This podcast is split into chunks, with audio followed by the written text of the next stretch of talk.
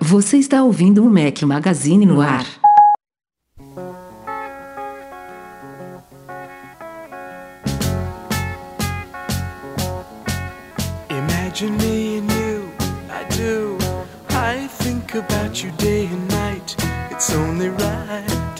Think about the girl you love and hold her tight. So happy together. Fala galera do Mac Magazine, bem-vindos ao nosso podcast 412. Estamos ao som de The Turtles. Para quem estiver ouvindo o podcast editado, é claro, porque estamos mais uma vez ao vivo aqui no youtube.com/barra Mac Magazine com uma galera que vai acompanhar o nosso podcast ao vivo aqui, vai interagir com a gente enquanto gravamos. Não tenho nenhum companheiro inseparável hoje aqui comigo. Temos dois reservas oficiais. Michel Duarte Correia está de volta, brevemente, hein? Teve que dois podcasts é, atrás, estava aqui com a gente. Pois é, foi no 410. Normalmente dá um intervalo aí, né? Volta um é. titular, mas manter o condicionamento, né? Normalmente você vem um, uma vez por temporada, basicamente. Agora voltou rápido. e querido Marcelo Melo também está aqui. Tinha tempo que não vinha. Fala, Marcelão, bem-vindo. Fala, você vê, né? Eu fico um, um, tempo fora, muda tudo aqui. Agora é vídeo. Daqui a pouco vai ser em 3D o negócio. quando, quando, o Marcelo participou pela, pela última vez, isso aqui era tudo mato, gente. É. Daqui a pouco você já pode 4. falar as reservas inseparáveis já, cara. É. Se, o, se o Breno falhar mais uma, já chama de reservas inseparáveis. Que... Ah, o Breno, Breno já tem acho que um mês que não participa, um mês e pouco. Pra, pra galera que não gosta dele é uma dádiva, pra galera que gosta dele tem gente que tá ameaçando abandonar o podcast. O Breno é assim, né? Tem é, ame ou odeie. Não tem meio termo. Mas ele, ele ia participar hoje, tal como ele ia participar de alguns passados, e tá tendo aí umas confusões aí pessoais barra profissionais. O Edu não, o Edu a gente sabia que não ia participar hoje. Tirou merecidos dias de folga, que eu acho que eu mereço também, acho, mas não consegui tirar ainda. Mas semana que vem o Edu tá de volta e o Breno garantiu que estará de volta. Mas enfim, vai ser um podcast bacana aqui. Michel e Marcelão sempre tem ótimos inputs aqui pra gente. Então, mais uma vez, sejam bem-vindos e todos vocês que estão acompanhando ao vivo aqui também, sejam muito bem-vindos. Como sempre, antes da gente ir pra pauta, tem alguns recadinhos aqui. Vídeos, dois saíram da semana passada pra cá. Fiz um. Aliás, é, na verdade, o, primeiro vídeo foi, foi bem diferente, o segundo foi mais tradicional. O primeiro foi especial, saiu no fim de semana. Me encontrei com o Nuno Luz, repórter esportivo aqui de podcast. É, de podcast, de, de, de, de Portugal. de podcast. Aqui de Portugal. É, trabalha na SIC. Ele esteve aqui no podcast 408, para quem não acompanhou, e ele comprou recentemente um Tesla Model 3. Então me encontrei com ele, fizemos um vídeo especial aí apresentando o Model 3, mostrando como ele funciona. Um vídeo talvez um dos mais longos que eu já fiz para o canal, ficou com mais de meia hora, mas a galera curtiu bastante, o feedback foi muito bom, então recomendo que vocês assistam. E hoje, antes de, de a gente gravar aqui, saiu também um outro vídeo essa semana sobre como adicionar e usar eSIM no iPhone, o chip eletrônico. É, a gente optou por, por mostrar um, um aplicativo que você pode, você pode usar em viagens internacionais, é um de vários, eu citei outros exemplos lá no vídeo, a gente usou um chamado My True Phone, que você pelo próprio app você compra em série o eSIM, que é a forma que deveria funcionar, todos, né? Mas no Brasil, e eu acho que aqui em Portugal também, a forma de aquisição de eSIM pelas operadoras ainda é arcaica, né? Os caras fazem você ir até a loja para comprar um pedaço de papel com um código QR que você tem que escanear. Não faz sentido nenhum. É tipo, você dizer que adotou a tecnologia, mas fazer da forma totalmente errada, né? Pra vender, continuar vendendo o chip, né? Porque eles vendem o cartão, esse é o ponto. Eles podem vender, né? Eles, eles, podem continuar vendendo, só que de forma digital. Exato, exato. Mas... Não tem problema. Não, é, quer dizer, não tem problema. Na verdade, a gente tem alguns problemas. O pessoal, alguns relatos no, no fórum de pessoas que moram em cidades que não têm lojas com o eSIM, que não são todas as lojas que têm. Então, às vezes, a pessoa anda 200 quilômetros para chegar numa loja e chega lá, não, teu plano não pode ser aqui. Então, é, é, uma total desorganização do modelo, que a ideia era facilitar, e na verdade virou um abacaxi, né? Então, é, é uma pena, porque é uma tecnologia tão legal que deveria realmente facilitar e, e faz hoje o oposto. É, o Victor Ramos está falando aqui que a operadora do Inter, do Banco Inter, é bizarro, né? Hoje em dia tem banco com operadora, que eles enviam código QR por e-mail. Eu já ouvi isso também, Ops, é, já ouvi isso também. E não cheguei a testar ainda, mas se for isso, é uma, uma raridade aqui no Brasil, aí no Brasil. E é como deve ser, né? Eu espero que Espero que seja temporário, né? Esse jeito errado de fazer a coisa. Mas enfim, o vídeo tá lá no ar. Para quem não viu, youtube.com.br Magazine, assinem, curtam. A gente explica tudo sobre como funciona isso e dá um exemplo prático que é, não, não envolve uma operadora nacional, mas que os brasileiros podem usar, por exemplo, em viagens internacionais. Então já, já é muito útil. Eu prefiro usar assim. Tem gente que gosta de migrar é, a, linha principal para eSIM e deixar a bandeja do, do chip físico em viagens. Eu prefiro fazer o contrário. Eu mantenho o meu chip principal na bandeja, porque aí, sendo o eSIM e você indo para um país que ou você possa contratar por meio de um app como esse, como eu usei, ou até operadoras locais de alguns países também oferecem app que você pode contratar digitalmente. Você faz isso diretamente pelo iPhone, digital, não tem que entrar em loja, não tem que fazer nada, e aí você usa o eSIM. Então, para mim faz um pouco mais sentido, mas tem outras vantagens você fazer ao contrário também. Então, esses foram os dois vídeos e temos também dois artigos para destacar aqui. Um escrito por uma espectadora que está aqui com a gente hoje, Dalva Verônica. Ela aceitou nosso convite alguns podcasts atrás de é, escrever um artigo especial para a gente e falou sobre a experiência dela em usar um iPhone antigo, um iPhone 6S, até hoje com o iOS 14 que é, no caso dela, ainda muito, muito útil e muito funcional. Então, confiram lá, é uma opinião dela sobre como usar um iPhone antigo com iOS 14. E o Bruno Santana, da nossa equipe, redator da nossa equipe, também escreveu um artigo falando se, se vale a pena comprar uma Apple TV hoje em dia. O, a, a, caixinha preta mesmo da Apple é bizarro porque a Apple tem uma. Eu, eu, até fiz um vídeo alguns meses atrás sobre isso, né? A loucura que é o nome Apple TV. É, a, o, o, samba é do crioulo doido porque tem um aplicativo Apple TV, tem a caixinha Apple TV, tem os Apple TV Channels, são canais da Apple TV, tem o Apple TV Plus, que é um serviço, ela deu basicamente o mesmo nome para tudo e aí gera confusões. Mas aquela caixinha, será que vale a pena ou não? A gente fala no artigo quais são os pontos positivos e negativos de se comprar uma. Mas resumo da história, é um produto, na minha opinião, bacana. Eu tenho um ainda aqui, um Apple TV 4K.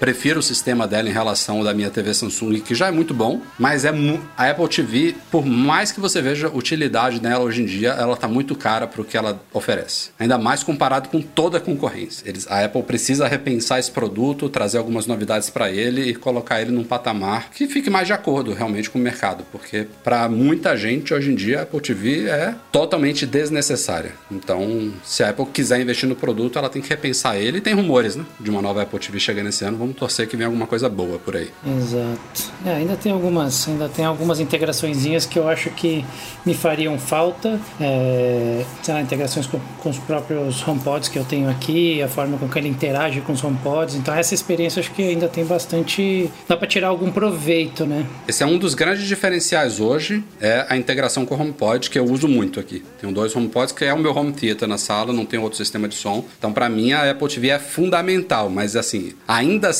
é cara. Eu comprei ela nos Estados Unidos na época que ela, ela que se justificava muito mais a compra do que hoje. Agora, se fosse para comprar uma hoje, tirando a questão do HomePod, eu dificilmente compraria uma. Mas enfim, o artigo do Bruno ficou bem legal. Eu, a, impressão que dá, pessoal, é que na verdade a Apple está tentando colocar ela no segmento de games, só que games já tá briga de cachorro grande, né? Que é PlayStation 5, Xbox Series, e, e aí tudo bem, aceita o controle do Xbox do PlayStation, mas você gastar mil reais pra você jogar joguinhos que são relativamente simples, é, ela tá num limbo e, e ao oferecer os, os, os, a Apple TV, o conteúdo da Apple TV Plus nas TVs, então a pessoa já compra a Smart TV com, com a Apple TV Plus, perdeu um pouco o sentido. Eu ainda gosto muito da minha, eu tenho uma TV lá em casa que não tem AirPlay é, integrado, mas é, realmente é difícil. E assim, justificar o preço aqui no Brasil é não tem o que justificar, né?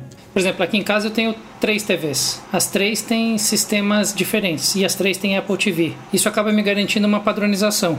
Então eu tenho uma eu tenho uma Sony que é bem mais antiga, um sistema lento. Ela é smart, mas aquele smart mais arcaico. Então a Apple TV nem é a 4K, é anterior ainda, HD. É, na da sala é, é HD. Então qualquer TV que eu pegar a minha, a minha navegação é a mesma. Então isso me ajudou bastante, porque o próprio sistema das TVs, se você pegar ou não pega essas mais novas, ele é lento, demora para ligar, é, navegar, tentar achar um aplicativo. Então Melhoraram isso, isso muito. acaba... Nas, nas últimas de 2018 ou 2019 para cá, tá, tá bem decente. Mas se você não tem esse toque de comprar todas iguais, por exemplo, você comprar duas Smart TVs, por exemplo, já te complica a questão de uma você vai navegar de um jeito, outra você vai navegar de outro. Então isso acaba. Tem prós e contras, né? Eu acho que assim, é o que você falou. É um produto caro, mas se você souber tirar proveito dele, ainda dá para tirar um caldinho interessante. É, eu acho que quem tem a Apple TV adora ela, cara.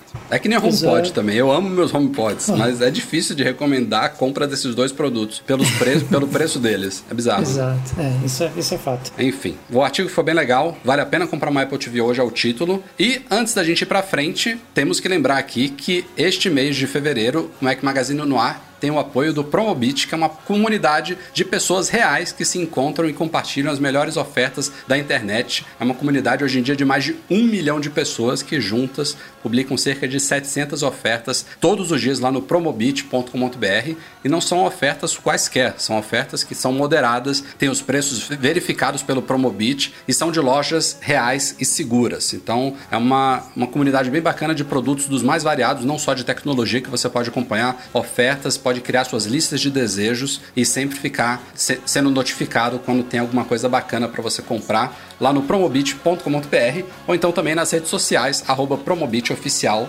tanto no Twitter quanto no Instagram. Mais uma vez o Mac Magazine agradece aí o Promobit pela parceria aqui no nosso podcast.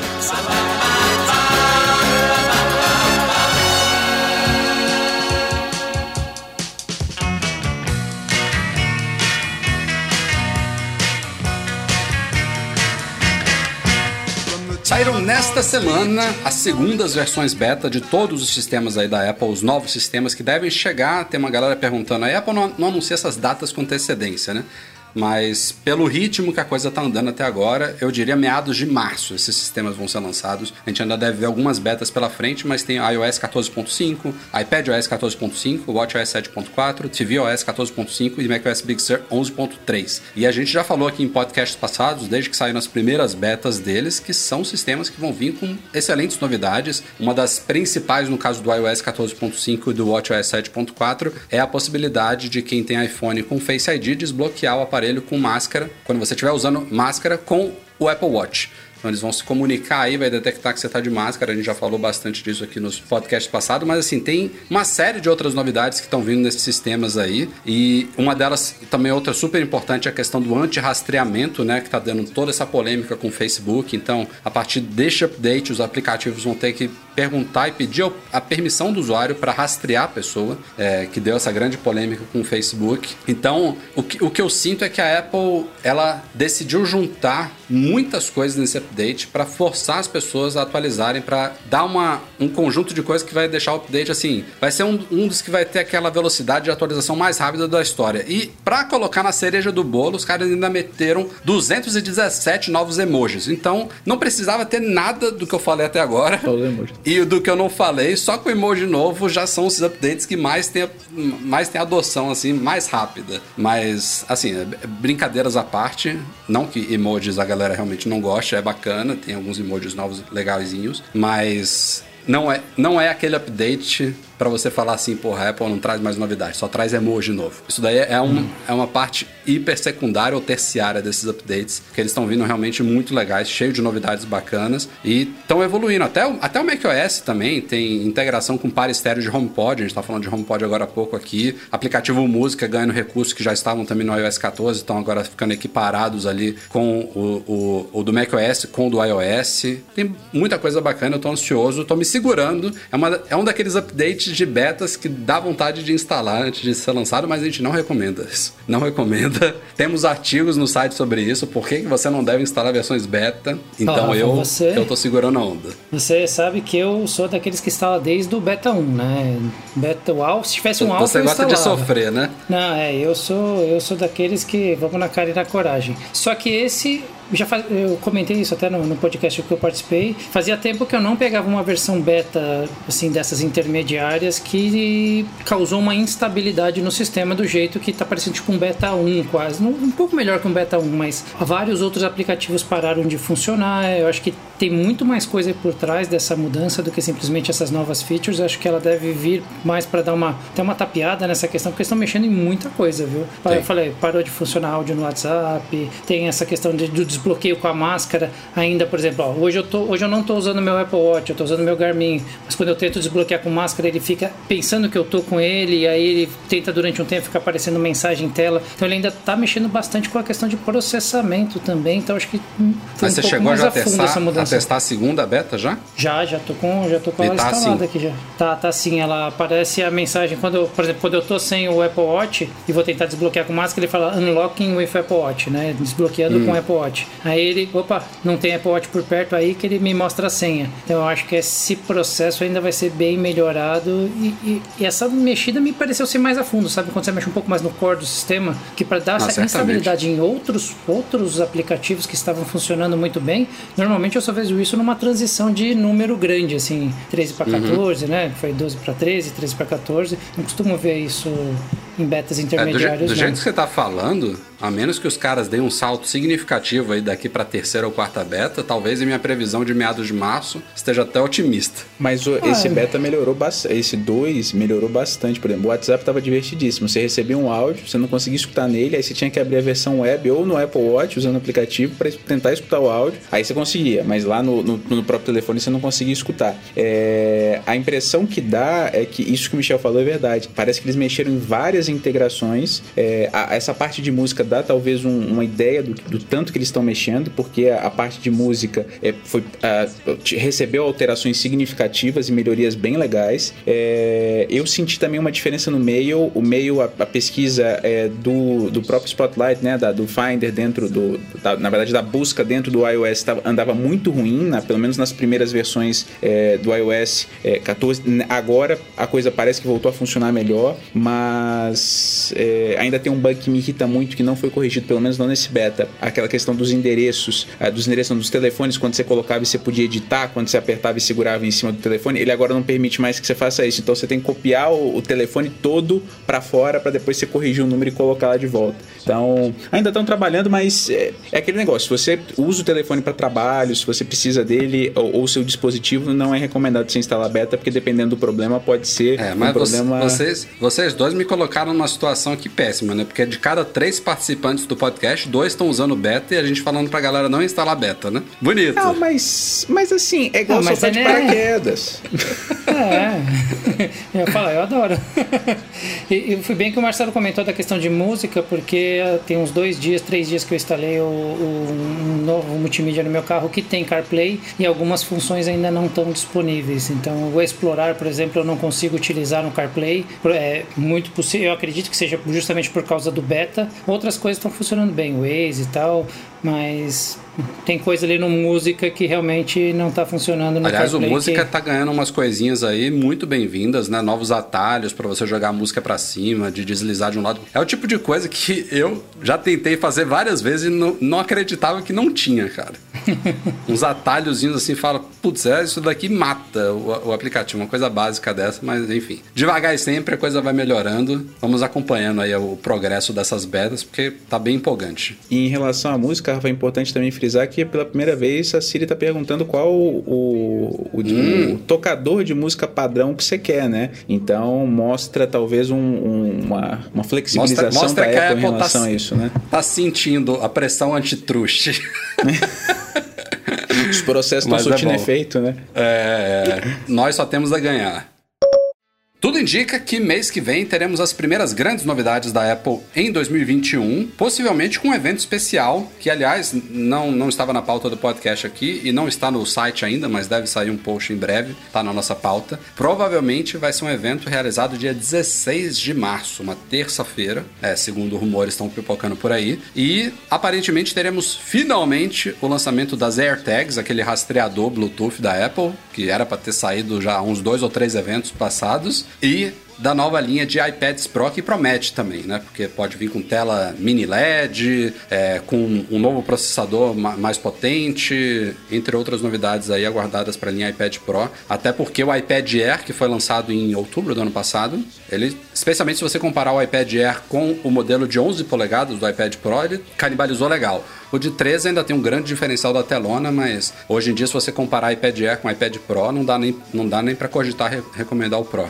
Mas a Apple deve resolver isso com essa nova linha. Eu acho que são esses dois grandes produtos aguardados para esse evento e talvez alguma coisinha mais, né? Não sei. Vocês acham que já, já seria suficiente para uma mais uma keynote pré-gravada, né? Ainda estamos em plena pandemia, vale lembrar. É, assim como todos os últimos eventos, vai ser naquele estilo, né? Transmissão ao vivo, ao vivo não, transmissão online, mas um evento todo todo gravadinho, talvez uma hora de duração e, e ser finito. Eu tava com o iPad Pro da primeira geração de 11 polegadas e acabei comprando de segunda geração com a com, com scanner, né? Acabei dando o outro para minha esposa, mas assim, é, não vi tanta motivação para trocar. Eu acho que a gente já está numa fase ali do iPad que se você comprou um bom, não, não é. tá faltando aquele por que, que eu troco? É só assim, ou quebrou, ou surgiu essa questão de trocar com alguém. Mas que bom, ou... né? Isso é muito é, bom.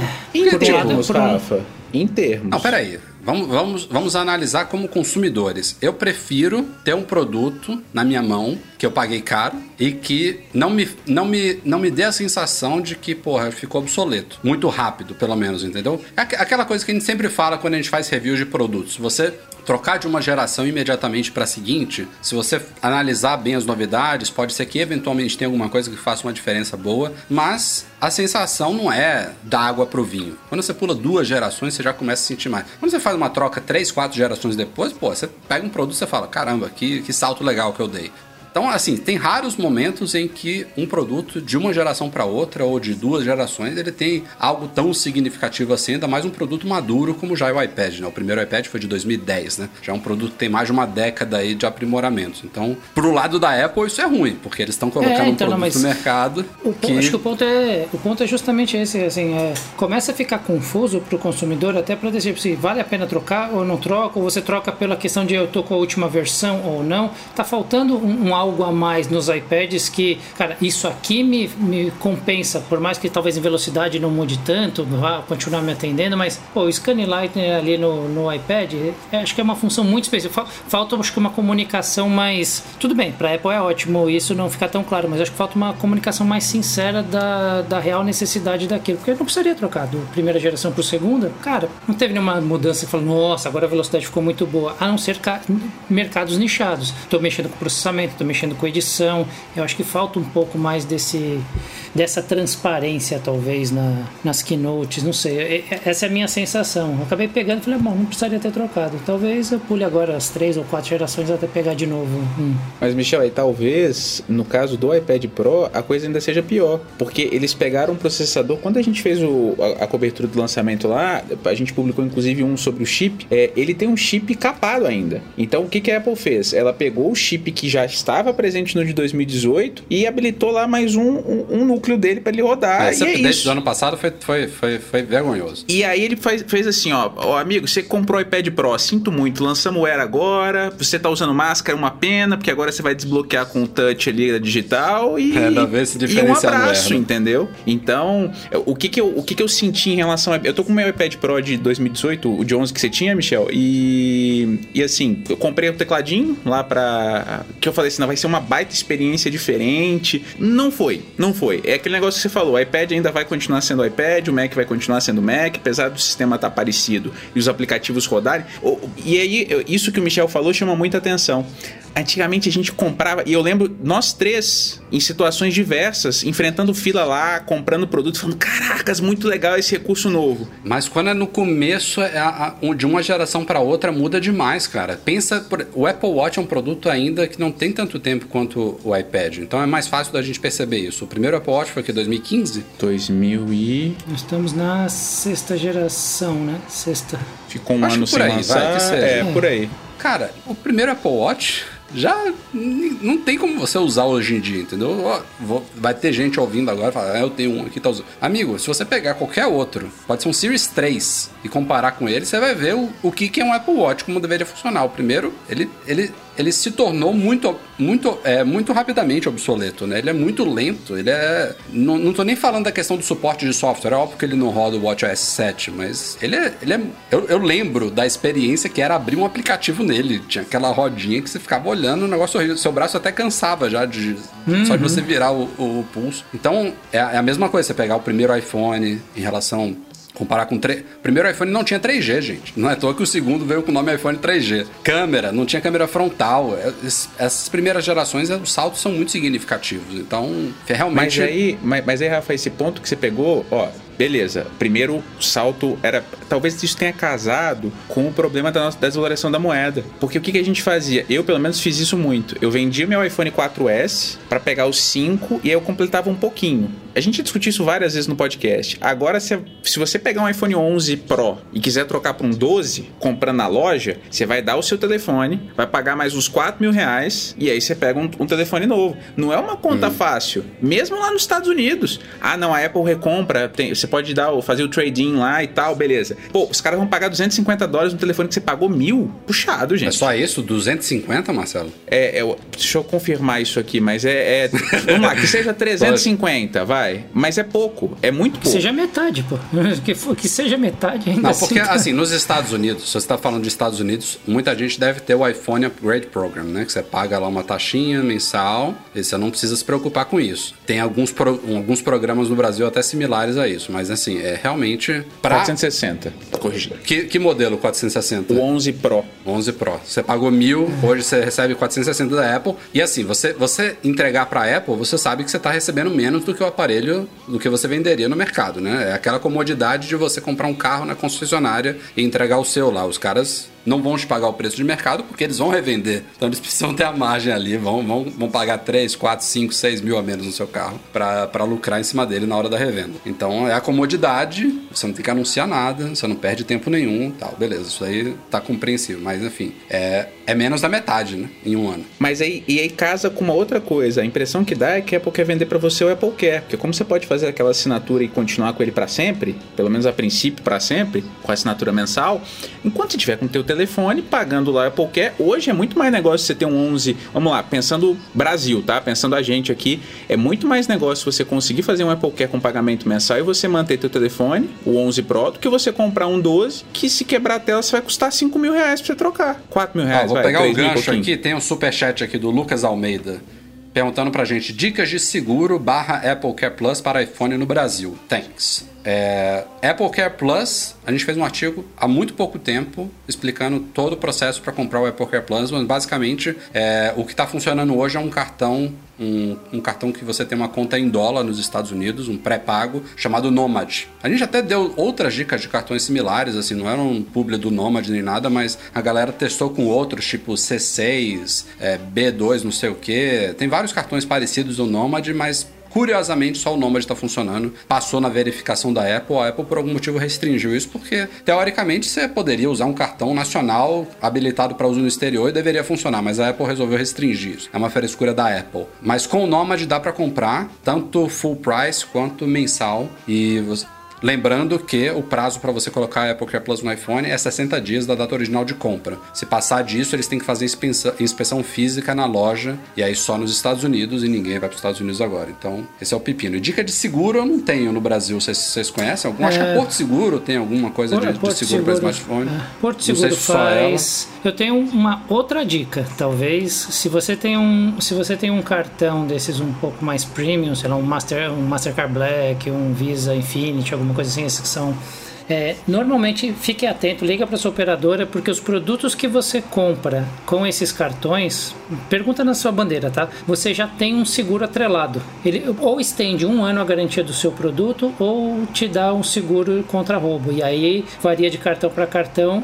Cada incidente que você abre quanto que você reembolsa. Eu dei essa dica, inclusive, para um, eu estava voltando de, de, da Argentina, rapaz do meu lado, eu vi que ele estava meio agitado e tal, a gente começou a conversar, não sei o que, aí ele falou, pô, pô, acabaram de roubar meu iPhone, né? É, ele tava em Buenos Aires, acabou, tinha acabado de roubar o iPhone dele, eu falei, putz, e continuamos conversando, falei, cara, desculpa, desculpa a intromissão, mas você tem algum cartão assim, tipo o Black, o Infinity? Ele falou, ah, eu tenho o Infinity. Eu falei, então, ó, tá aqui, entra no site, tinha internet no, no site, eu falei, você pode, você comprou com esse cartão? Aí ele foi lá, abriu um chamado e, e conseguiu abrir um ticket para pegar parte do valor. Paga uma franquiazinha, mas eles te reembolsam, te reembolsam o valor. Bem bom. Isso é legal também para proteção de preço. Essa dica do Michel é muito bacana. Vários desses cartões premium também têm a proteção de preço. Então, se você é, encontrou uma oferta no MM lá, ofertas sensacional de um AirPods Max que você estava querendo comprar de 5,399. A gente publicou isso ontem. É... E aí você encontrou agora uma oferta por 4,999. Eles te reembolsam essa diferença do valor se você tiver comprado com o teu cartão. Tem um prazo de 30 dias. É bem legal. É... Então tem que aproveitar, já que as anuidades dos cartões premium estão caros. Então, na verdade sempre foram caros, mas agora estão.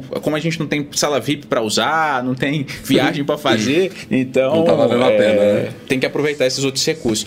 Mas eu, em relação a, a, ao tema lá do começo do, do tópico, que são as É. AirTags, eu tô bem, eu tô bem curioso. Porque assim, é tanto rumor, a Samsung já lançou dela. Então, assim, tá, eu vou usar agora na minha mochila. Pô, minha mochila só fica em casa. É, Então, esse foi um, um dos motivos. O John Prosser, o polêmico John Prosser, falou que a Apple adiou múltiplas vezes por causa disso, pelo timing do lançamento desse produto em plena pandemia. Mas assim, os caras também. A pandemia não vai acabar em 2021, sabe? Vão ficar segurando o produto mais quanto tempo? Entendeu? Paciência, amigo. É, deu azar, né? Até porque já deve estar Deve- pronto, né? Deve ter uma porrada Tá, deles tá prontos. pronto já, tá pronto. Então acho que vai vir mesmo esse, esse eventinho aí em março. AirTags, iPad Pro e quem sabe outras cositas mais, vamos ver o que, que pinta por aí. Uma das coisas que era originalmente esperada para este evento era os AirPods Max, até então chamados AirPods Studio, mas a Apple acabou lançando diretamente no site dela em dezembro. Então o que sobra por enquanto é isso. Acho, embora se- seria muito legal, acho que não é nesse evento ainda que a gente vai ver os próximos Macs com Apple Silicon, né? Um iMac, por exemplo, acho que ainda vai ficar um pouquinho mais para frente. E vamos falar um pouquinho de rumores sobre iPhone 13, ou como estão dizendo que vai ser mais provável, iPhone 12S. Tem algumas coisas novas aí pintando por aí. Primeiro, a possibilidade de a gente ter uma tela sempre ativa no iPhone, que é uma coisa que já existe em alguns Androids e que está, de certa forma, ligado a ProMotion, a 120 Hz, que também deve chegar este ano aos iPhones. Porque para conseguir colocar essa tela de 120 Hz com taxa de atualização variável, a Apple aparentemente teve que usar uma tecnologia de tela que já existe no Apple Watch, por sinal. O Apple Watch tem taxa de atualização variável, que é um, um- um esquema lá chamado LTPO. Não vou agora lembrar qual é o nome todo em inglês, mas é uma tecnologia atrelada ali à tela OLED do, do, do Apple Watch e agora também do iPhone, que vai viabilizar essas taxas de atualização variáveis. Então, embora ele chegue a 120 Hz, se você tiver, sei lá, com o Mac Magazine aberto no Safari, lendo uma notícia, ele não tem por que ficar atualizando a tela ali 120 vezes por segundo. Ele reduz aquela taxa ali. No caso do Apple Watch, eu acho que em alguns momentos chega a 1 Hz. Quando ele está com a tela sempre ativa apagada, ele reduz para 1 Hz, é bizarro. Isso economiza muito bateria.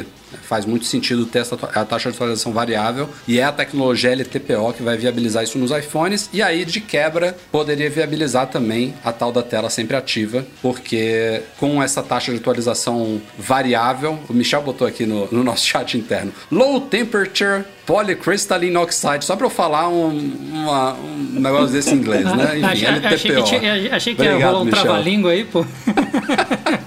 Agora em espanhol. Mas assim. ah, é, né? Quer em japonês também?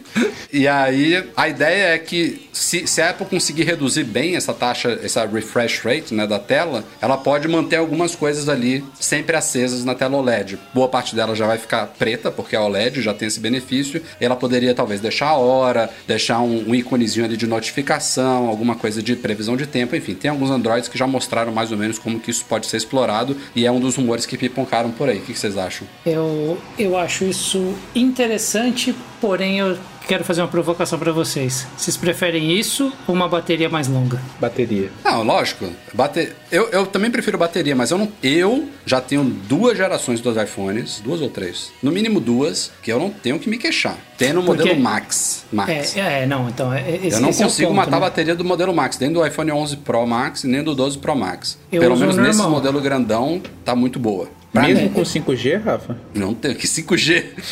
Eu não tenho. Não tem 5G Primeiro que eu tô dentro de casa.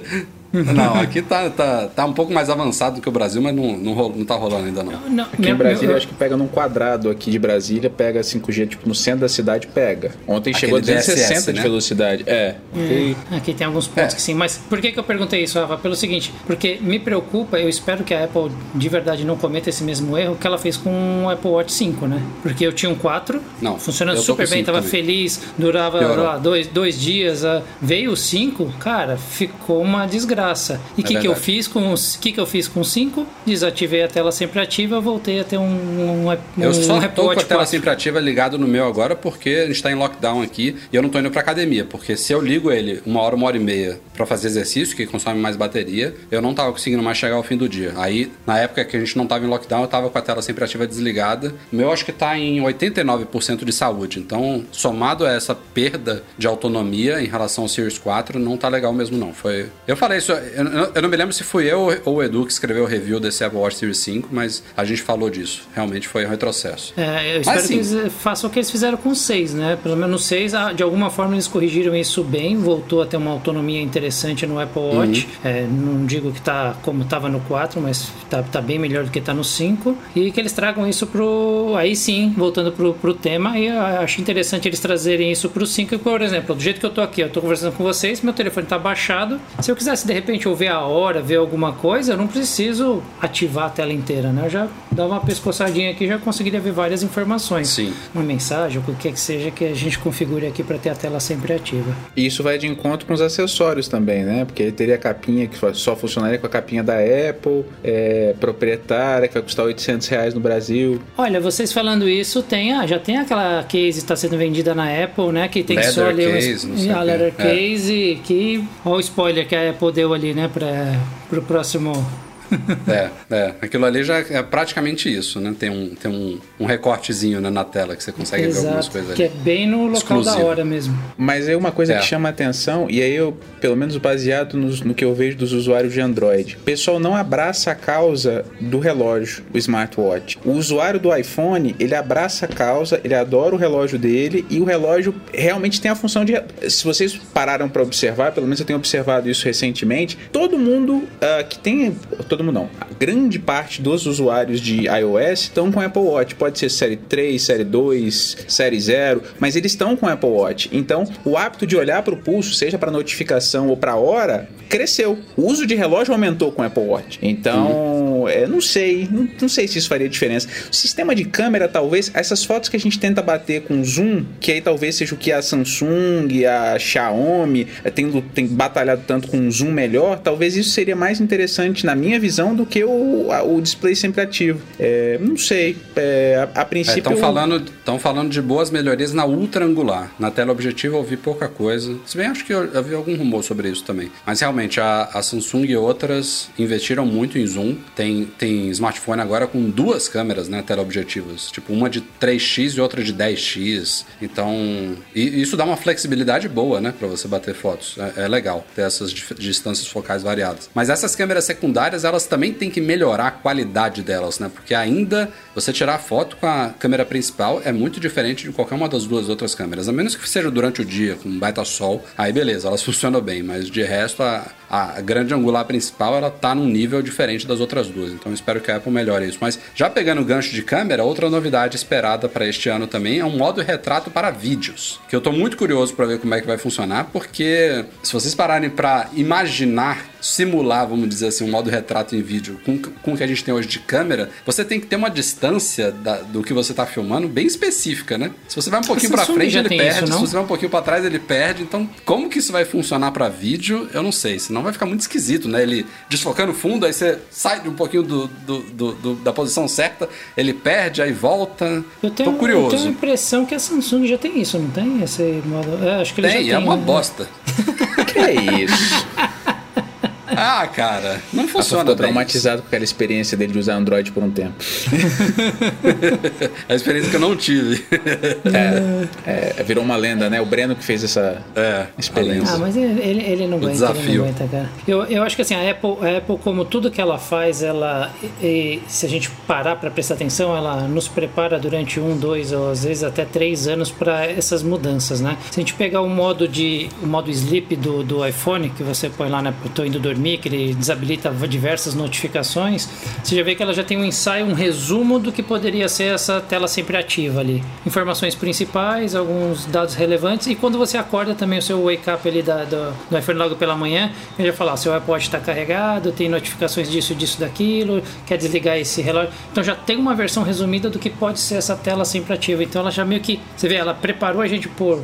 Não sei se isso é recente, foi desse último agora, mas quase um ano pelo menos, ou um ano e meio, para pensar nesse negócio de tela sempre ativa. Então, sim, a tendência é que venha esse rumor. Se não for para agora, do, ano, do próximo ano não passa, cara. Porque o sistema tá preparado. Uma coisa, Rafa, Michel, que, que me chama muita atenção, a Dalva até comentou, rumores de uma quarta câmera aí no nosso chat. É, me assusta um pouco. É, eu comprei um telefone para minha mãe da LG. Simples, Android e tal. É, e ele tem tantos modos para bater foto que eu fico perdido. É modo comida, modo árvore, modo planta. Cara, Modo tem que ser lua. uma. é, hoje já tá difícil no iOS. Você pega o iOS aqui, aí você tem o zoom, aí tem um. Sabe? É- é- é- o que eu queria. Tipo, Aliás, a, a tá- inteligência isso já também, tá. Isso também pipocou nos rumores, viu? Um modo de astrofotografia também chega no iPhone. E ele já faz, temos um vídeo no canal também, eu experimentei isso ano passado, mas seria um modo dedicado para isso, mais otimizado, sei lá, você tirar foto da lua e tal, enfim. Vamos ver. Mas realmente, assim, a, a Apple, por exemplo, ela nunca colocou no aplicativo nativo aquelas opções todas manuais que tem nos Androids. Ela deixa isso para aplicativos de terceiros. Então você não consegue pelo app nativo, por exemplo, ajustar o ISO do- da, da foto. Ele é feito para você abrir e tirar foto com alguns modos diferentes. Ela ainda insiste nisso. Eu acho bom. Acho que seria legal ter uma opção lá, nem que fosse nos ajustes. Quero habilitar modo avançado, beleza. Seria legal. Mas os Mas aplicativos tem, de né? terceiros também estão aí pra isso, né? Teria com o Pro RAW, né? Mas o, Pro- o, o Pro RAW, ele é, um, é- ele é um íconezinho que você ativa lá em cima.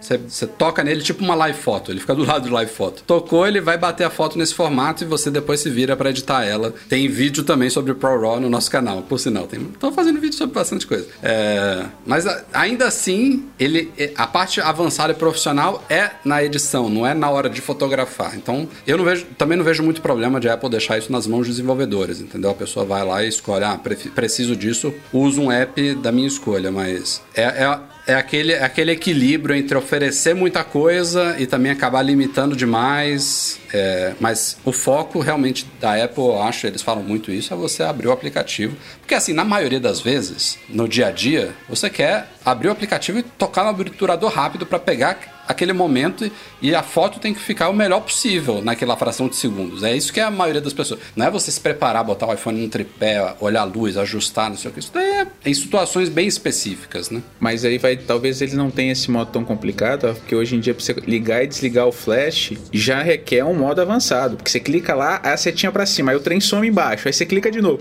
Então assim, talvez esse seja o ponto, o modo avançado já exista, entendeu? Por mim, depois do modo noite, a Apple podia até tirar o flash do iPhone. Fica que tão isso, melhor, cara. Rafael. Rafael, não fala Sério, você usa desse. flash? Dependendo da Não tá situação, tão- o modo noite faz um estrago, ele estoura a foto inteira. Exato. Ah, eu, não, beleza, concordo com vocês. Não, não, é, não funciona 100% das vezes, mas quando ele funciona, a foto fica extremamente mais natural do que com um flashzão assim. Ó, eu, eu até deixo uma dúvida aqui, pro pessoal do- que está acompanhando a- a- o nosso podcast. Quantas pessoas já tiveram dificuldade para ativar o flash? Porque você, você clica na setinha, a armadilha é tão grande que tá lá alto. Aí sem com, aí você clica no trem errado. Aí você volta lá Tá e clica feito porque a setinha mesmo, tá bem mal sumiu. feito. É verdade. tá ruim mesmo. Teve até um, um leitor esses dias, acho que foi no Instagram, que perguntou pra gente como que ele desativa por padrão o modo noite. Não tem como. Tipo, se ele detecta hoje em dia baixa luminosidade, ele automaticamente liga o modo noite. Você pode desativar, mas você não tem como não definir por padrão, não quero usar ele, né? Então, é essa- são aí- essas decisões da Apple que, que às vezes incomodam. Isso aí é, é o início da Cyberdyne. A revolução das máquinas vai começar aí, ó, com o flash não funcionando. Com o modo noturno ativo. Saiu nesta semana também, além das betas que falamos agora há pouco, o WatchOS 7.3.1, este exclusivamente para a Apple Watch Series 5 e SE, corrigindo um bug no recurso de reserva de energia aparentemente tinha alguns relógios que estavam esgotando a bateria, entrando no modo de reserva de energia e depois não conseguiam mais recarregar. Então a Apple está fazendo duas coisas. É, não tem muito o que discutir aqui nessa pauta, mas é importante a gente dar esse alerta aqui, porque tem muita gente que não acompanha as notícias e está só no podcast. Então saiu esse update 7.3.1 que corrige esse bug. Então, se você atualizar e estava com bug ou poderia correr o risco, é possível que isso resolva de vez. Mas ainda assim, pode ser que alguns relógios, mesmo com update, não recarreguem. Então a Apple já anunciou que vai fazer reparo gratuito ou troca do, do, do, relógio inteiro desses modelos de Series 5 e SE que estiverem com esse bug no reserva de energia e não conseguirem mais receber carga. Então, primeiro tem que atualizar para o 7.3.1 coloca para recarregar, deixa um tempo lá recarregando para ver se ele volta à vida, se não a Apple já anunciou que vai. É uma espécie de recall, né? Ela vai fazer reparo gratuito aí, é, ou reparo ou a troca do relógio.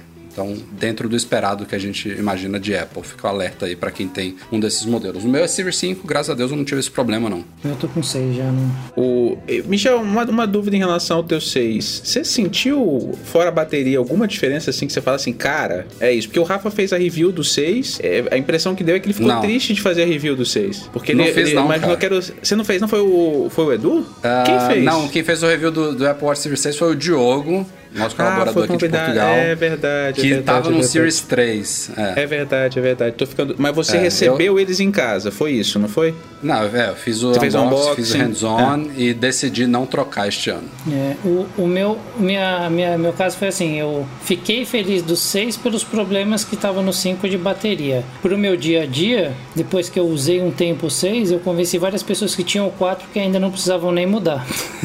Falei, se você tem um 4, fique com ele, não compre um 5, não só se você vender por um preço muito bom ou aguarde mais uma geração, porque na prática, na prática eu não senti uma mudança assim, do 4, não vou nem botar o 5 no meio, vai. Do 4 pro 6, não senti muita mudança prática, a não ser em raríssimas exceções que bate aquele alívio de falei, nossa, será, será que eu tô com falta de ar, alguma coisa? Deixa eu ver aqui o oxímetro. Ah, não, tá tudo bem. Mas cara, luxo do luxo, é. sabe? É... Tem esses rumores de um medo de dor de glicose, né, no Series 7, mas assim, eu tô ainda muito cético que isso vai acontecer este ano já, porque não sei. Eu acho que o pressão Tem rumor... antes, né? Que o da Samsung hoje já faz. Ele mede pressão arterial? É.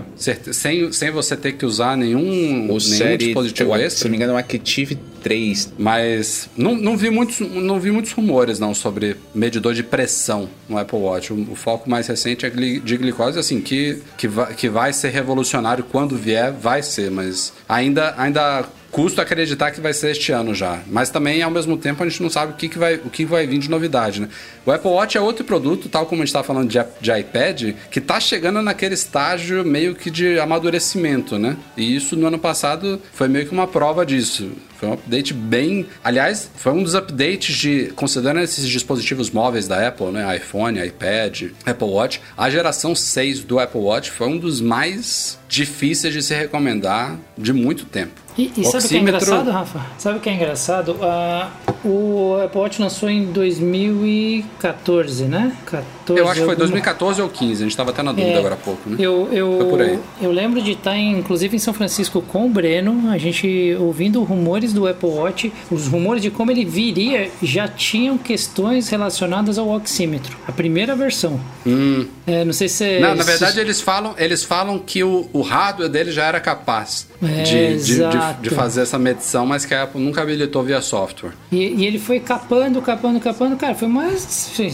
se isso foi uma estratégia de venda, foi sensacional, né? Porque Imagina, se ele já tivesse sido lançado assim, imagina o que, que ele teria hoje, né, cara? Ter raio laser no Mas negócio, assim, assim, eu acho, eu acho que os sensores que existiam até a geração atual e de fato mudaram do 5, do 5 para o 6, ao menos visualmente ele mudou. É, provavelmente eles eram capazes de fazer uma medição de, de oxigenação do sangue, mas não de uma forma tão precisa quanto é esse sensor atual, entendeu? Mas isso é uma coisa que iria evoluir de qualquer forma, entendeu? Não sei se foi uma estratégia de marketing ou se a Apple realmente não estava satisfeita com o nível de precisão que ele estava dando antes. O, a galera está acompanhando aqui o Alisson Brovski, disse que o Galaxy Watch 3, Marcelo, tem que calibrar mensalmente, mas que ele faz medidor de pressão. O Bruno Stern também dizendo aqui, Watch Active 3 é, no 2 e infinitos smartwatches chineses. Eu não sabia disso. O Rogério aqui, ó, o Galaxy Active 2 já faz medição de pressão sanguínea, comprou pro meu pai, mas mensalmente ele tem que calibrar usando um medidor convencional. Essa questão da calibração é meio. Mas enfim, é, bacana saber é, disso. Umas primeiras versões eu acho que tá bem ok, né? Depois isso aí tende, tá, tá. Tende, tende, a evoluir.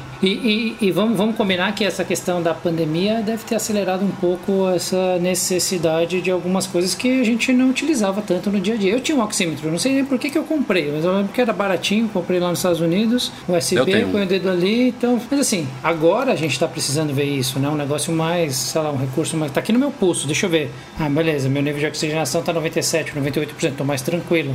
É, e já tem feito muita diferença para muitas pessoas que utilizam ele aí no, no dia a dia, né? Então, sei lá, acelerou, acelerou bastante. Já tem variantes do, do corona. Será que a pessoa já não quer trabalhar mais prevenido? Já quer, então. E os estudos desses. Tem um aplicativo que está em teste, a gente publicou acho que semana passada, é, que faz o diagnóstico através também do Apple Watch. Eu acho que o caminho é isso. É, e eu acho assim que o Apple Watch revolucionou essa parte de saúde de uma forma muito legal. É, essa questão, por exemplo, minha esposa, ela fica louca para ganhar as medalhas lá. Então ela, é, ela sempre quando tem alguma, alguma dessas medalhas comemorativas, ela mesmo que tenha que, sei lá, ficar rodando em casa, mas ela arruma um jeito de, de tentar ganhar essa medalha. É, mas pensando na questão da, da do, do, uso do dia a dia e do, dos custos e dessa parte operacional do Apple Watch, o que me, me, assusta muito, por exemplo, uma atualização de software, o, é, que foi o motivo, inclusive, dessa nossa pauta, uma atualização de software brincar o seu dispositivo é, e você ter que mandar para Apple, para Apple depois te mandar o relógio. Então não é uma coisa tão simples assim. Talvez uma porta ali, que é uma coisa que ele não tem, alguma ou, ou um acesso mesmo pelo, pelo carregador vinculado num computador, poderia ser uma resposta para isso. É, então, sei lá, eu, eu acho meio esquisito. Eu já tive um problema com uma atualização com o Apple Watch, acho que um Série 3, aí tive que mandar para Apple, fiz aquele é, Express Replacement que tem nos Estados Unidos, você pode mandar e os caras te mandam, te cobram no cartão. Aqui eu não sei nem como é que tá funcionando isso. Porque se depender da assistência, vocês imaginam a logística como é que tá. Funciona, é... até que funciona bem, viu? Até que funciona bem. Você manda, você tem duas opções, manda pelo correio, eles depois te devolvem, é, é pago pela Apple, inclusive, se tá na garantia, né? Se tá fora da garantia, só tem os custos do, do, do produto em si, mas a Apple, você pode mandar para Apple. E as assistências, é, algumas têm melhorado bem enquanto as lojas estão fechadas. Mas é, para um Series 7, para um, um Series 7 aí, uma série 7, cara, eu, eu gostaria muito mais de bateria do que propriamente novas features no Apple Watch, viu? Porque monitoramento de sono, você quebra muito sua rotina, né? Tirar, eu vou tirar que momento do dia eu vou tirar de fato o meu celular, o meu relógio para carregar. É, eu fiz o vídeo sobre isso, mas não estou usando mais, cara. Esse negócio de ter que recarregar ele em horário meio esquisito. É, então é assim, isso. Eu, eu, eu acho que faz, faz todo sentido eu tirar ele do pulso na hora de dormir, botar ele no dockzinho, acordar, botar no braço e esquecer. É, eu tenho que lembrar, não, tenho que recarregar enquanto vou tomar banho, ou quando estou tomando café, ou quando estou escovando o dente. Ou fazer isso até duas vezes no dia, para mim, mata. Exato, é, exato, esse é o ponto. E para um, uma linha muito mais nichada, eu eu aposto muito, eu gostaria muito de ver um Apple Watch Pro em algum momento da vida. Porque hoje, ó, vocês estão vendo, eu estou usando aqui um Garmin. Porque, cara, o Garmin eu ponho no pulso, cara, dura, sei lá, 7, 8 dias.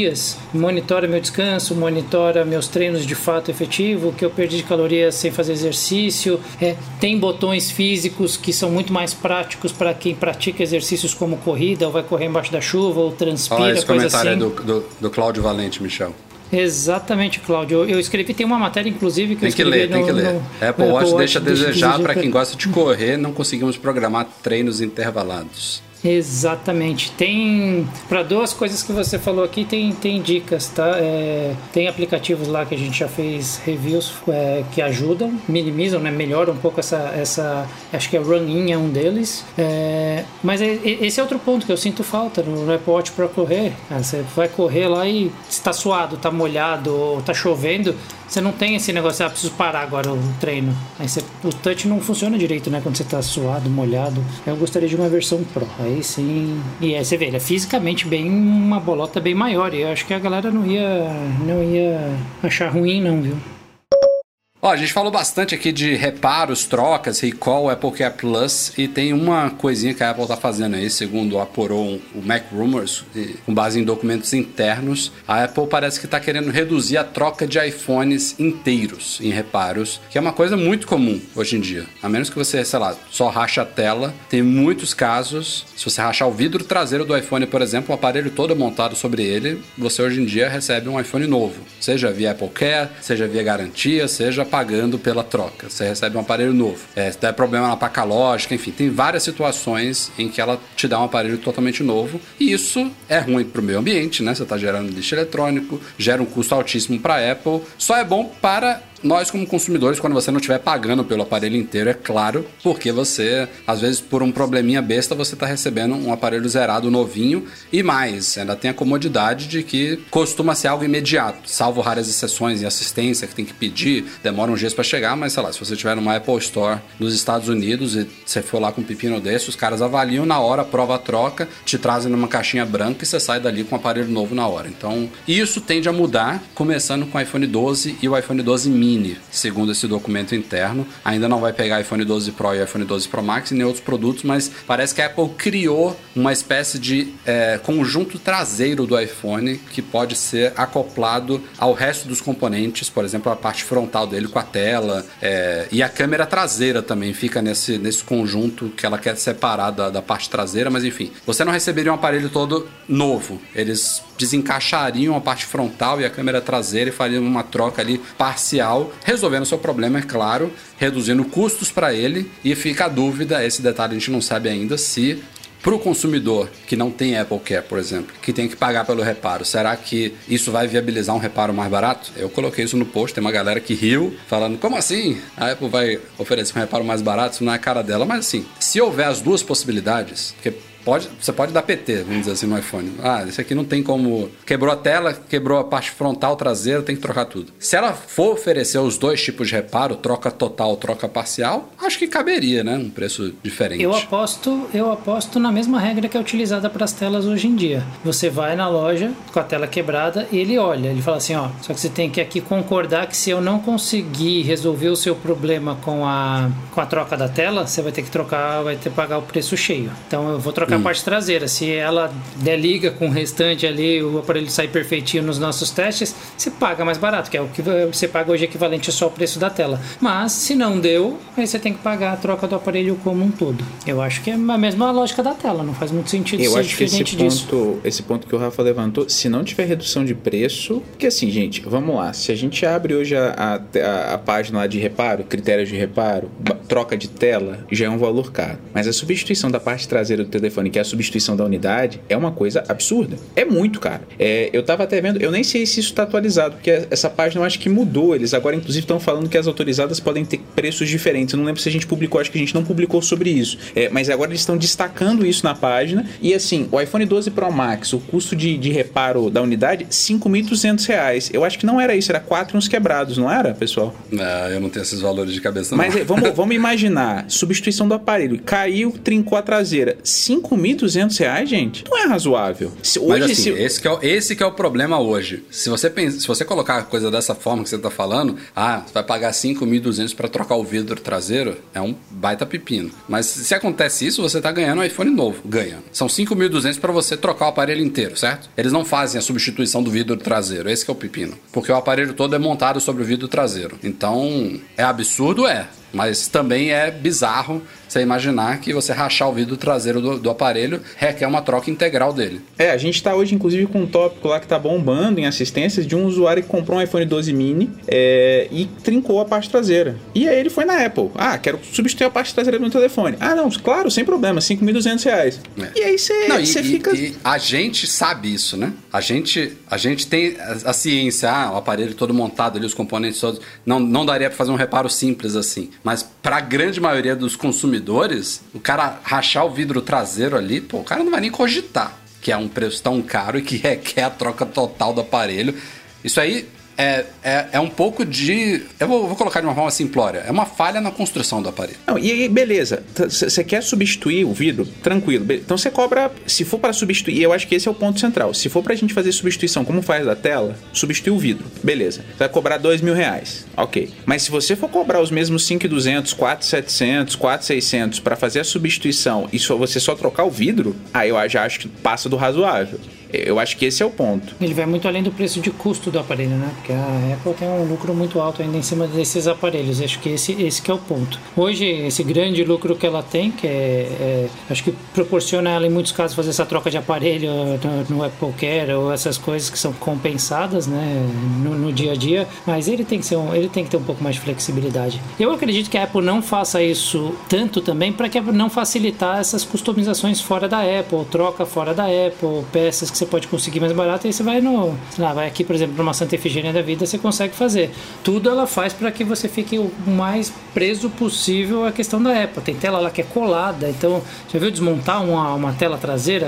Às vezes, quando você quer customizar uma tela traseira, botar alguma outra cor, alguma coisa assim, cara, não é um processo fácil, ele é, ele é complicado. Mas. É, isso, isso estimula, quer dizer, estimula. Eu falei isso num, num vídeo de QA, como que eu, pelo menos, não cogito hoje comprar comprar, por exemplo, um iPhone sem Apple Care Plus. Por causa e eu, tipo e eu acho que esse é o ponto. Na verdade, ele obriga você. É uma conta simples, gente. Qualquer dispositivo hoje da Apple, se você compra e não coloca Apple Care, é melhor você não comprar. A realidade é essa. É, Porque ou, você carrega da mão, né? gente. E vamos pegar aqui, ó. Eu, eu peguei o 12 Pro, mas se você pegar a tabela lá, o 10S Max, que é um telefone de dois anos atrás, ele custa 5.199 para substituir a unidade também. Não precisa, não precisa, não precisa ir tão perto hum. assim, não, Marcelo. Pega um 嗯 Fui ver o do meu pai, por exemplo, que é um 6S que tá com umas pontinhas na tela. Tenta trocar na Apple. Você pode chegar lá e falar, eu quero um outro 6S. Cara, é, é, o preço de você comprar um mais moderno, novo. E aí, e aí a gente fala assim, ah, tem um discurso do meio ambiente. Pô, legal, tem um discurso do meio ambiente. Então vamos retirar o carregador da caixa? Show de bola, vai economizar, meio ambiente agradece. Mas também não vamos avacalhar com os aparelhos das pessoas. Não é razoável. Gente, na boa, pra, pra gente pensar no salário mínimo no Brasil, você considerar que um reparo de aparelho custa 6 mil reais, ou 5 mil reais que seja, não é razoável. É, e, e mesmo que a gente faça isso lá fora, se a gente puxar hoje com dólar do jeito que tá, a gente a, tinha uma certa flexibilidade para ver lá os custos e fazer muitas vezes os reparos nessas coberturas que a gente sempre fez lá fora, era razoável. Mas hoje, você puxa na ponta do lápis também é caro, porque os critérios lá fora também são caros. Então, é por isso que o Apple Care virou um baita negócio. O Apple Care hoje, na, na, na minha opinião hoje, se você vai comprar um dispositivo da Apple Apple. Não dá para colocar o Apple Care no 12, você compra o 11 então para colocar o Apple Care. É, o Robinho São Paulo Futebol Clube tá perguntando qual o valor do Apple Care hoje. O do iPhone 12 Pro Max, que eu sei porque eu acabei de colocar, 200 dólares lá fora. E aí a gente antigamente fazia piada, né? A gente falava assim: "Ah, é o preço do o Cleva News publicou é agora 6 mil e um Celta". Agora o Celta já não tá dando não, já tem que pensar no, no talvez num, num, num maré edição limitada, alguma coisa assim, porque Ah, e falando vai... da parte do meio ambiente, o Samuel Gomes está falando que a Apple ainda recondiciona esses aparelhos trocados. Isso é verdade, mas eu não condeno ela por isso. Até porque esses aparelhos refurbished da Apple, esses recondicionados, eles são muito bons. a Apple faz, ela não vende isso no Brasil, acho que a lei, a lei brasileira impede, mas nos Estados Unidos ela tem uma lojinha de produtos recondicionados online, com preços obviamente abaixo dos originais, e são produtos muito bons. Ela não faz uma mera, uma troquinha ali idiota, não. Ela faz uma verificação, deixa o produto, às vezes até melhor do que um novo, em alguns aspectos, porque o novo ele saiu da, da fábrica com todas as verificações que tem que fazer, né? Trocentas verificações, e acabou, chegou o consumidor. Mas às vezes a gente pega um produto que veio da fábrica novinho, lacrado, com defeito. O recondicionado, ele já passou por uma outra etapa toda de verificação e qualquer coisa que estiver minimamente fora ali do, dos parâmetros vai ser trocado. Então é um bom negócio para quem estiver nos Estados Unidos. O Edu já teve um MacBook Pro recondicionado, ficou anos com ele sem problema nenhum. É, e você ainda então, pode colocar é uma... Apple nele também. E pode colocar Apple Care Plus nele é também. Até para trazer é informação aqui, pessoal, hoje a troca de um 12 Pro ou de um iPhone 11 Pro Max lá nos Estados Unidos está 600 dólares. 600 dólares no câmbio hoje de 6, vamos arredondar, a 4.200 reais. Lá fora é caro. Então, é... por isso que o Apple Care, eu, eu acho que assim, a Apple só tem um problema é, em relação ao Apple Care no Brasil, porque a gente tem que fazer basicamente um ato circense para conseguir comprar. Abre uma conta, aí faz o envio do dinheiro em euro para ien, aí do ien para dólar e faz a, abre a conta no Nomad. Tinha que ser uma coisa mais fácil. Claro, ela não quer vender pra gente, faz sentido,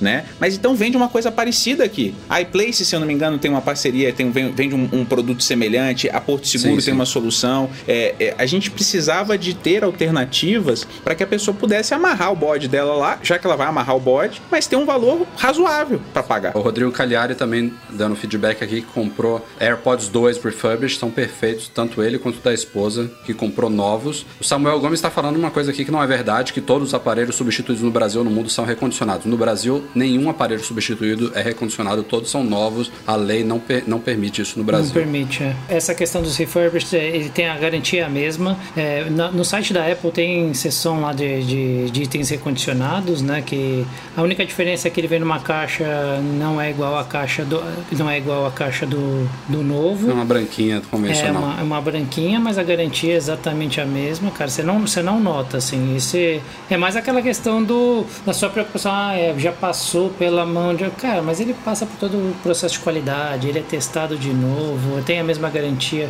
no mundo. Ah, lembrei o que eu ia falar, que o Marcelo estava falando do preço da questão da Apple Care. Já houveram rumores aí que ele, o mesmo programa tem no assim, viria para o Brasil, tá? O que para nós seria muito ruim, porque mesmo tendo Apple Care, se você for fazer as trocas aqui, Lá nos Estados Unidos, quando você vai, você faz uma troca, você paga alguma taxinha, que sei lá, não lembro se era 60, 100 dólares, alguma coisa. É, depende, aqui, se for só tela, se for de aparelho é, todo. Se for substituição do aparelho, 240 e pouco, se não me engano. Isso, é, a conversão vai ser aplicada aqui. Então, cara, eu não duvido nada de a gente ir lá e trocar uma. Ainda assim, ter, mesmo com o Apple Care, chegar lá e ter que pagar mil reais. Por um aparelho de 10, ok, é, é ok mas é, comparado ao que é hoje, pra gente vai ser o péssimo ter o Apple Care no Brasil. Então, eu nem faria um movimento muito grande para torcer para que ele chegue logo aqui não, que pra gente vai ser pior. Senhoras e senhores, a Intel não está perdendo muito tempo. Vale notar aqui que, embora a Apple já tenha iniciado a migração para os chips próprios dela, né, no MacBook Pro de 13 polegadas, no MacBook Air e no Mac Mini, a maioria dos Macs, inclusive alguns modelos desses, né, alguns modelos de MacBook Pro, por exemplo, é, de 13 polegadas ainda são Intel, mas a maioria dos Macs ainda usa Intel, mas a Intel não perdeu tempo ela já começou a zombar da Apple e lançou uma, uma campanha no Twitter aí, teve algum vídeo no YouTube também acompanhando isso, é, intitulada Vá de PC, Go PC. E aí ela soltou dois tweets bem claros, assim, lá fora, é, nos Estados Unidos não é problema disso, no Brasil o Conar meio que barra esse tipo de propaganda, o que eu acho um saco. Mas, por exemplo, uma das propagandas fala, se você consegue... É, é porque é difícil de, de traduzir do inglês para o português, mas basicamente é, é, uma, é uma, uma piadinha com, um, com jogos que você não consegue rodar em Macs e são só para PC, ou então é, é, PCs que já oferecem modos híbridos com touchscreen, com tablets e tal, eles, começou, eles começaram a promover aquelas poucas coisas que PCs fazem melhor do que Macs hoje em dia, como jogos ou como PCs híbridos e, e com touch. E a Intel não perdeu tempo, ou seja, ela já está desesperada, é claro, quando ela viu o, o que, que o M1 tem a oferecer, lembrando que o M1 é o primeiro chip da Apple para Macs e tende a ser o mais o, o menos potente de todos. É, de entradinha. A gente brinca aqui para ser fácil de entender. O M1 é o Core 3 da Apple é, e já, já, já veio, já mostrou aqui veio. É, a gente inclusive já publicou reportagens lá no site de acionistas e, e executivos da Intel, meio que dando ordens lá dentro para botar ordem ordens lá dentro pra botar ordem na casa, mas enfim, é isso aí. Tipo, ó, vocês têm que, vocês têm que se mexer, não dá, pra, não dá pra dormir no ponto aí com o que a Apple já trouxe nessa primeira geração, mas achei curioso. Assim, essa concorrência, e principalmente essa questão das propagandas nos Estados Unidos, eu acho muito legal. Concorrência é muito bacana, essa briga publicitária e tal, mas achei um pouco cedo da parte da Intel, isso daí. Eu achei meio. Os caras estão tão não... desesperados que nem pensaram duas vezes. Eu, eu, eu, eu não sei se é uma questão de cedo, viu, Rafa? Porque as coisas aceleraram muito. Deixar isso para depois é você perder esse timing do lançamento. Talvez um pouquinho depois já não faria mais sentido essa, essa brincadeira, até porque o negócio ia evoluir bastante. É só para manter na hype, não necessariamente tem de fato uma disputa ou ela, é, é, ela ganha um monte de mídia gratuita em cima dessa, dessa brincadeira. A gente já tá aqui conversando sobre isso, sabe? Ela Justo. não tá pagando nada por isso. Hoje em dia, daqui dois dias, ninguém pode não estar mais falando disso. É a história do vem com carregador, vem sem carregador. Se você não fizer aquela brilha, aquele barulho ali, daqui três dias você tá lançando o seu carregador também, mas é isso, é agora, acabou de vir. Se ela vai vender um pouco mais de PC por causa disso, talvez. É, o, Cle, o Clevanilzo Luna aqui, ele, tá, ele lembrou das propagandas Mac versus PC. É uma campanha super famosa da Apple chamada Get a Mac, que é da década retrasada já? Ou passada? Acho que já é retrasada. Retrasada, década é, retrasada. 80, 80... Eita, tamo velho. que a Apple brincava, ela tinha dois personagens, o Justin Long e o John Hodgman. O John Hodgman, inclusive, apareceu no final de uma keynote recente aí, brincando de novo no papel de PC dele. Mas ele era o PC e o Justin Long era o Mac. E naquela época, a Apple mirava muito o Windows. Não era Intel, não era PCs como um todo. A brincadeira era Mac versus Windows. E era muito bem humorado, era muito bacana. Tem, tem alguns anúncios memoráveis, inclusive Gisele Bündchen participou de um desses anúncios. É uma coisa inusitada, mas enfim, no, procure no YouTube. Tem, acho que um, tem um vídeo no YouTube que compila todos os anúncios da Guerra Mac. Mas a impressão, a impressão que dá, na verdade, é aquele negócio: terminou o casamento, você tá com algum problema, Intel? Não, tá tudo bem. E aí você começa a reclamar pros amigos lá da Apple e tal. Então, assim, a impressão que dá é que o casamento terminou, falou que tava tudo bem, mas não tá, tá em depressão, tá chorando, tá, sabe? A impressão que dá real é essa. E assim, a Intel tá com um problema do tamanho de um bonde para resolver, porque assim, se o processador de entrada do Mac, aquele que faz é, que é para criança usar na escola com MacBook Air, modo de falar, tá, gente? O MacBook Air é uma baita máquina, mas é, é o de entrada. A gente não tá falando das soluções profissionais com os Pro de 16, os iMac Pro, enfim, já dá um banho que, que, que você vai fazer? Você tem que realmente entrar em desespero, é fazer propaganda, é, é, fazer parceria. Talvez você precisa até de fazer uma joint venture com outras, chamar a AMD para conversar e falar, amiga, o que, que a gente pode fazer aqui para superar? Porque é muito. E você pega é, uma experiência real, tá? Você pega o MacBook Air com M1, 256 de entrada, e você pega o MacBook Pro 16 com i7, 16 GB. A bateria de um e do outro é a diferença é absurda. A questão da máquina esquentar, a diferença realmente é absurda. Todas as reviews, todo o pessoal ventoinha. falou, é isso aí mesmo. A ventoinha é, é para quem tá no inverno é ótimo, porque aquece a mão da Intel e tal, mas assim, a parada é uhum. sinistra. E a gente tá falando da máquina de entrada. É a primeira máquina. Você imagina o que vai vir aí quando a gente chamar de M2, MX, o que for. Cara, é, você e hoje na boa se você hoje está comprando um Mac com Intel não faz sentido o que você está fazendo a real é essa se você está comprando no Brasil é, a, gente, então... a gente tem o, a gente tem os canais de ofertas do Mac Magazine né o MM ofertas e de vez em quando estão pintando é claro promoções de Macs com Intel e a gente já começou a filtrar promoções que tem uma porcentagem ali de desconto minimamente significativa. Não é que não vale a pena, porque se o desconto é bom, tá, tá no preço ali dentro da realidade atual brasileira, beleza. A gente não vai deixar de divulgar, mas eu concordo contigo. É uma, é uma decisão que tem que ser muito bem pensada, porque Intel não é o futuro, pelo menos não nos Macs. Né? Até porque quando você está fechando, você está fazendo um investimento, é, é como se fosse uma casa que está comprando. Você está amarrando seu bode no Mac. Então, então, é, você tem que, já que você está fazendo um investimento agora, talvez valha a pena. Ah, não, vou segurar aqui e botar mais mil reais para pegar o M1, mesmo que não seja com a configuração de, sei lá, 512 que você estava querendo. Às vezes hoje é mais negócio você fazer isso, até porque eu não sei se o M1 não foi aquela tentativa. Ó, vamos colocar um processador com preço legal, vamos soltar aí no mercado e ver o que, que dá. Meu medo é que o próximo venha com preço de Mac Pro, porque o Mac Pro hoje é ridículo, 500 mil reais. Acho que não. Eu, não eu, faz... ia, eu, ia, eu ia falar exatamente, quando eu, quando eu ia falar que agora Eu falei exatamente sobre isso, Marcelo. Eu vendi o meu de 16, que era topado, só não tinha, só não era topado em, em HD, tinha 512 GB. Eu vendi ele e falei, putz, depois será que eu vou conseguir comprar o tal do M1? Aí, cara, depois que eu entrei para montar a configuração, o top, top, top do M1 ainda me sobra dinheiro, cara. Então eu falei, isso com, sei lá, 4 GB. Não tem tantas opções assim, né? Não, mas são dois, você troca dois processadores, sobe mais. Eu tinha um de 16, que era a opção que tinha de, de top pro 16 na época quando eu comprei. Se eu for pegar o M1 agora com 32 e 4 GB, é mais barato que ele. Uhum. É. E o que que, eu, o que que eu optei? Pegar com 1 tera e Apple Care e ainda tá me sobrando dinheiro para comprar mais alguma coisa. Então se ela mantiver nesse preço, cara, esse é, seria interessante. Mas meu medo é esse. Eu falei, agora compro um M1 topo de linha ou espero... Essa é a minha, é a minha dúvida do momento agora. Porque ninguém sabe, né? Você imagina só, vai vir um M... Se vier com preço de AirPods Max, aí, amigo, a gente vai estar tá numa situação que. A gente publicou, eu tava namorando aquela oferta do, do AirPods Max que saiu, o Pedro publicou acho que três ou quatro vezes nesse final de semana.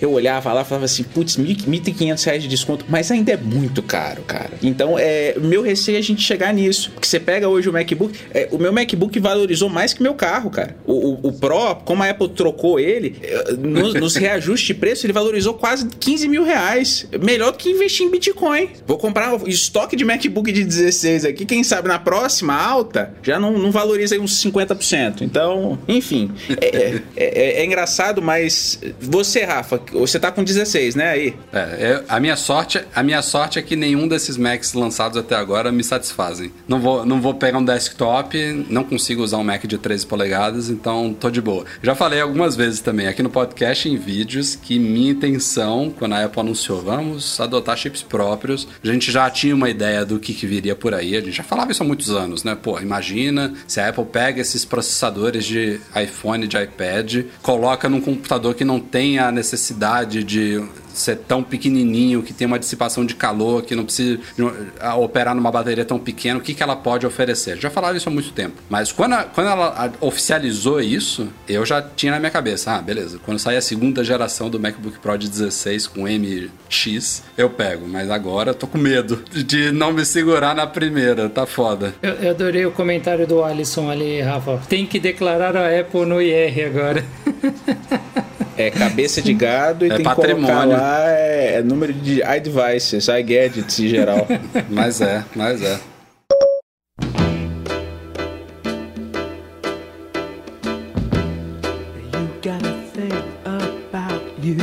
E é isso aí, galera. Vamos ficando por aqui. Mac Magazine no ar 412. Muito obrigado aos dois convidados especiais, Michel Duarte Correia e Marcelo Melo. Foi um prazer. Valeu, pessoal. Obrigado aí. Obrigado pela interação. É, os reservas aí oficiais. Espero que tenha, tenhamos agradado.